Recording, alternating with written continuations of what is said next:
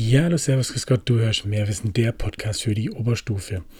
Jetzt war tatsächlich ein bisschen Sommerpause und ähm, mit dem neuen Schuljahr kann man wieder richtig durchstarten und äh, jetzt folgen erstmal ein paar Folgen zum äh, ja, Leistungskurs Gemeinschaftskunde und ähm, wir wollen uns mit der Frage beschäftigen, wer macht denn eigentlich die Gesetze? Also Gesetzgebung und Regierung, das soll so das große Thema sein der nächsten paar Folgen erstmal und dann folgen noch andere zu anderen Schwerpunkten eben. Genau. Und die Frage eben, kann man sich wirklich stellen, wer macht denn eigentlich Gesetze? In letzter Zeit eben ähm, durch die Energiekrise gibt es Fragen, was sollte man machen, wie könnte man die Bürger entlasten? Und dann die Frage, ja, wer kann denn da jetzt was machen? Wo kommen die Gesetze her, so blöd sich anhört? Also, wer macht die Gesetze? Und da können wir verschiedene Akteure nennen und die werden auch immer gern genannt. Bundestag, Bundesrat, Bundesregierung, Bundespräsident oder Bundesverfassungsgericht. Und die Frage ist eben, ja genau, wer von denen und wer hat da welchen Einfluss drauf? Und in den nächsten Folgen möchte ich mir eben einfach ein paar von diesen Institutionen genauer anschauen, euch da ein paar Inputs, Inputs, egal, euch einfach ein bisschen Input dazu geben äh, und ein bisschen Licht ins Dunkel zu bringen. Wir fangen an mit dem ähm, Bundestag und uns zuerst mal die Grundstruktur, die Funktion und auch ein bisschen die Bundestagsabgeordneten anschauen. Ganz allgemein kann man natürlich sagen, im Bundestag ähm, sitzen Menschen quasi, wenn man so will, also Politiker, Abgeordnete und ähm, ganz allgemein gesprochen eigentlich Parteien, also die Abgeordneten, die meisten davon hören Parteien, äh, gehören Parteien an und die bilden dann im Bundestag sogenannte Fraktionen. Eine Fraktion ist in der Regel eigentlich auch eine Partei im Bundestag. Also als Abgeordneter gucke ich, dass ich ähm, wenn ich einer Partei angehöre, mich mit allen anderen Parteimitgliedern, also der gleichen Partei zusammenschließe und eine sogenannte Fraktion bilde. Eine Ausnahme wäre hier, eine Ausnahme wäre hier ähm, CDU, CSU, die zusammen die Fraktion der Union bilden, aber sonst kann man eigentlich sagen, die SPD hat die Fraktion der SPD und so weiter und so fort. Aber es gibt auch fraktionslose Abgeordnete. Ähm, das kann unter anderem daran liegen, wenn eben Abgeordnete mit der Erststimme direkt in den Bundestag gewählt werden. Dazu habe ich auch mal eine Folge gemacht. Oder eben, wenn tatsächlich welche äh, aus der Partei austreten und dann eben auch der, aus der Fraktion austreten. Genau, die Funktion gibt es auch. Und die ganzen Fraktionen im Bundestag, also in Anführungszeichen, wir denken uns, die Parteien, die bilden dann im Bundestag und teilen sich auf in Regierung und in Opposition weil es in Deutschland immer so ist, dass ähm, es mehrere Parteien oder in dem Fall auch äh, Fraktionen braucht, um eine Regierung zu bilden. So besteht es meistens eben aus einer Koalition, also mindestens zwei Parteien. Und die anderen, anderen Restparteien, die stellen dann äh, die Opposition. Ja, das wäre ganz aktuell, wenn man sich es eben anschaut. Wir haben ja die sogenannte Ampelkoalition, das heißt, in der Regierung sitzt die, äh, die SPD, sitzen die Grünen und die FDP und in der Opposition dann eben die anderen Parteien mit der Union, also CDU, CSU, ähm, mit der AfD, mit den Linken und habe ich noch jemand vergessen? Ja, wir haben natürlich noch einen Abgeordneten vom Südschleswigschen Wählerverbund, aber dazu wollen wir jetzt gar nicht weiter eintauchen. Dazu habe ich in einer anderen Folge eingehende Dinge gesagt. Wir haben auf jeden Fall die Regierung und deren Aufgabe ist einfach quasi der Regierungsauftrag. Regierungsauftrag. Ähm, die müssen einfach mit ihren Ideen versuchen, das Land umzugestalten und die Opposition hat eben ja, den Auftrag, die Regierung zu zu kontrollieren. Also das heißt, wir haben unterschiedliche Parteien im Bundestag sitzen mit unterschiedlichen Interessen. Ähm, manche Parteien gucken eben, dass sie dann zusammenarbeiten. Äh, andere Parteien schauen eben, ähm, dass sie eben nicht zusammenarbeiten und die äh, kontrollieren sich gegenseitig. Und das heißt, es ist eigentlich recht vielfältig, unser Parlament, und so soll es auch eigentlich sein. Das entspricht auch ganz ähm, Frenkels Pluralismustheorie. Ernst Frenkel äh, hat gesagt quasi, ähm, dass die, äh, es zwei unterschiedliche Möglichkeiten gibt, mit der Vielfalt von der Gesellschaft umzugehen. Und zwar, was eigentlich kein Staat möchte, ist Chaos. Also man möchte verhindern, dass äh, ein Staat in Chaos äh, zerfällt und deswegen gibt es theoretisch zwei Möglichkeiten. Einmal schaut man, dass man die ganzen unterschiedlichen Interessen irgendwie mit in die Politik kriegt, dort abbildet, dass ähm, dann quasi im politischen Rahmen Diskurse stattfinden, äh, Gespräche auf Augenhöhe und ähm, dass da die Vielfalt abgebildet wird, dass also die Bürger die Möglichkeit haben, sei es in Vereinen, Organisationen, Parteien, irgendwie ihre Meinung zum Ausdruck zu bringen und dadurch zügelt man das Ganze eigentlich, wenn man so will. Das Gegenkonstrukt wären quasi totalitäre Regime. Dort sagt man einfach, nee, es gibt einen Volksgedanken und das Regime ähm, legt dann einfach fest, was dieser Volksgedanke ist und alle anderen müssen sich dann quasi dem unterordnen, äh, werden sogenannt äh, gleichgeschaltet und das ist da der große Unterschied zwischen den beiden Herangehensweisen. Also beide haben letztlich das gleiche Ziel. Man möchte irgendwie ähm, Chaos verhindern, dass die, Massen unkontrolliert aufeinander losgehen. Aber es sind eben zwei unterschiedliche Herangehensweisen, wie eben gesagt.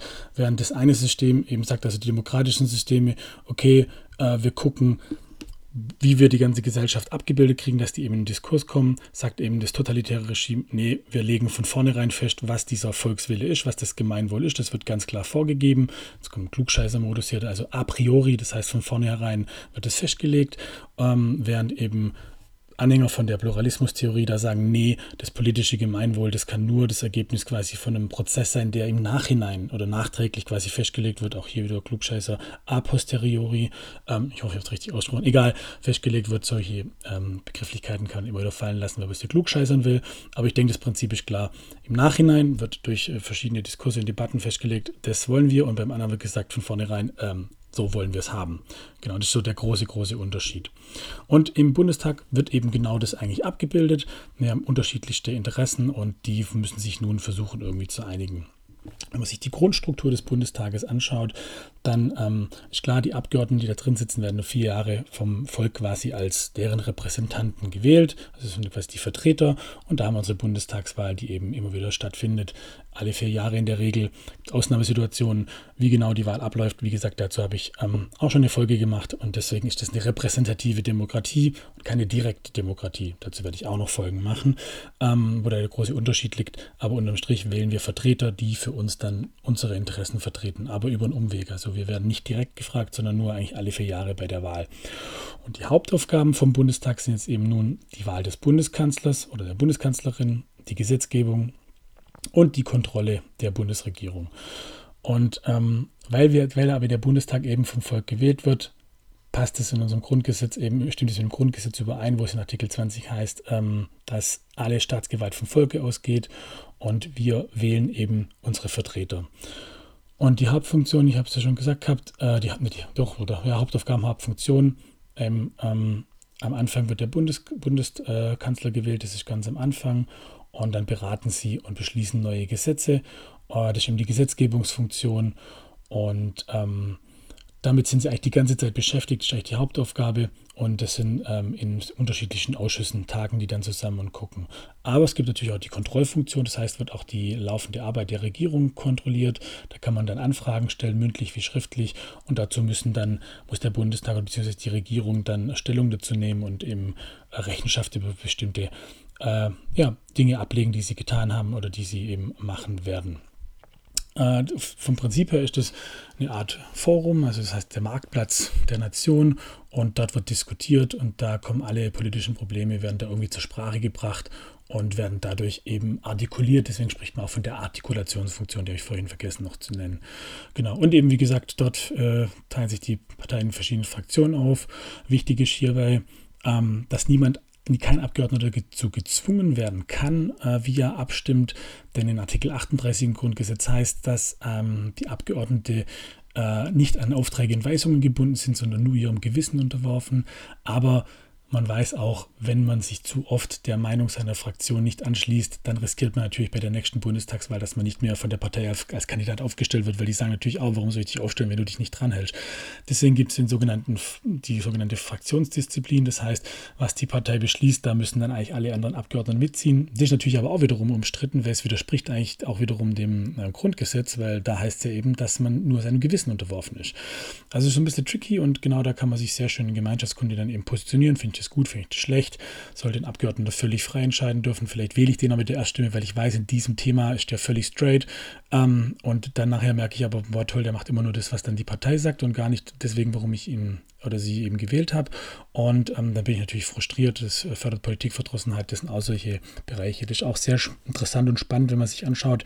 Wir haben jetzt einen sehr jungen Bundestag, viele junge Abgeordnete, wenn man sich da mal anschaut, was die denn so alles gemacht haben jetzt in den ersten Wochen und Monaten, wo sie ihre Punkte, die ihre Herzensthemen waren, ob die die umgesetzt haben. Und da wird man doch auch ganz schnell ähm, ernüchtert und stellt fest, okay, ähm, das ist ein Spiel, spielen alle mehr oder weniger mit und ähm, die Fraktionsdisziplin ist nach wie vor ein sehr, sehr großes Thema. Aber wie gesagt, hat eben auch seine Vorteile, weil sonst wäre Stillstand und müsste jedes Mal innerhalb der Partei ewig diskutieren und käme ähm, ja, nicht zu Potte und würde dann auch dem Regierungsauftrag nicht nachkommen oder der Gesetzgebungsfunktion nicht nachkommen. die, die Debatten und Redeschlachten, die man dann immer im Fernsehen sieht im Bundestag, ähm, das, das, ist eher so ein bisschen, dass man nochmal ähm, den ganzen Ausdruck gibt. Da wird niemand überzeugt. Da soll auch niemand überzeugt werden, da ist eigentlich schon alles entschieden. Ähm, das ist einfach nur letztlich, dass man nochmal seinen Unmut vielleicht zu einer Sache äußert und das war es mehr oder weniger unterm Strich. genau. Für die Tätigkeiten erhalten die Abgeordneten Diäten. Also ist ein Gehalt aus der Staatskasse. Das ist schon im Prinzip für alle ja, gleich. Und die, die Höhe des Gehalts, äh, das legen die Abgeordneten selbst fest durch ein Gesetz. Da legen die, sagen die eben, wie viel dann äh, sie kriegen sollen. Und ähm, das sind dann so grob 100.000 Euro, was ein Abgeordneter eben im, im äh, Jahr verdient, das einfach noch versteuert werden muss. Aber es kommen dann noch grob 50.000 Euro dazu, ähm, die, die für Ausgaben, die sie kriegen, wo sie dann eben für Fahrtkosten, Zweitwohnung und so weiter und so fort, äh, um dann auch im Wahlkreis sein zu können, ähm, auch noch Ding zur Verfügung steht. Genau. Ähm, da kommen dann unterschiedliche Beträge zustande. Viele sagen, das ist viel zu viel, was die Abgeordneten verdienen. Andere sagen, das ist viel zu wenig, weil in der freien Wirtschaft verdienen bei mir mehr. Deswegen gehen die Leute, die es drauf haben, in die freie Wirtschaft und die, die es nicht drauf haben, gehen in die Politik. Da kann man jetzt auch wieder geteilter Meinung sein, sagen, ist es genug, was die kriegen oder ist es eben ähm, zu, zu wenig. Und ähm, die eigentliche Arbeit findet auch nicht im Bundestag selber statt, sondern eben in den Ausschüssen, wo die dann äh, sitzen und ähm, über viele Dinge dann nochmal genauer diskutieren, debattieren und versuchen eben dann auch nachher Gesetze zu machen, aber dazu eben später mehr. Wenn man sich den Bundestag anschaut, dann ist er tatsächlich kein Spiegelbild der Gesamtbevölkerung, auch was so ähm, Männer- und Frauenverhältnis angeht. Und ähm, wo es ganz krass wird, ist natürlich Abgeordnete, die äh, nicht Akademiker sind. Äh, das sind, glaube ich, nicht mal mehr 20 Prozent, die das ausmachen. Und wenn man sich die Bevölkerung anschaut, da ist genau umgekehrt. Also ist ja auch noch so ein Punkt, ähm, der beim Bundestag auch immer wichtig ist und den man durchaus immer erwähnen kann. Jetzt, der Bundestag, haben es gehört, kann Gesetze machen. Ähm, und nur der Bundestag kann eigentlich auf Bundesebene Gesetze verabschieden, die dann auch für alle Menschen in Deutschland verbindlich sind.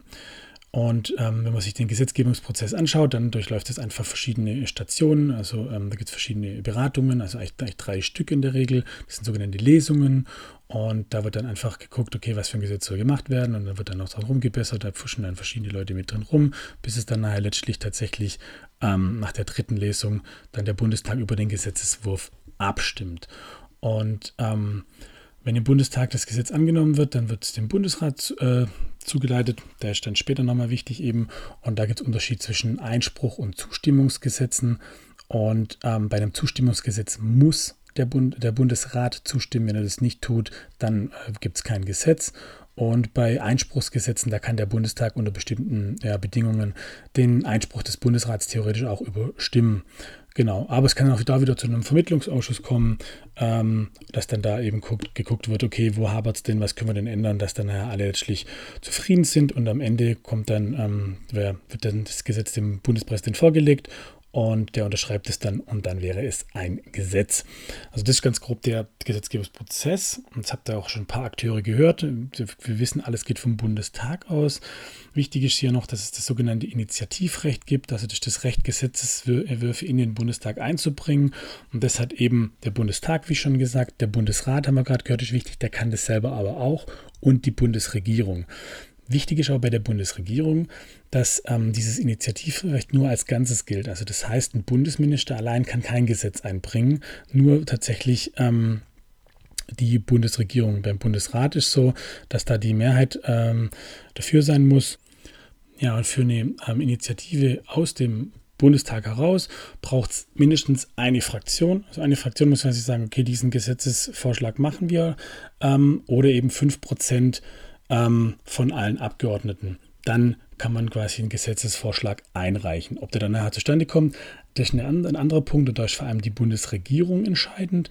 Äh, und was die für eine wichtige Funktion hat, das hören wir uns dann in einer anderen Folge an.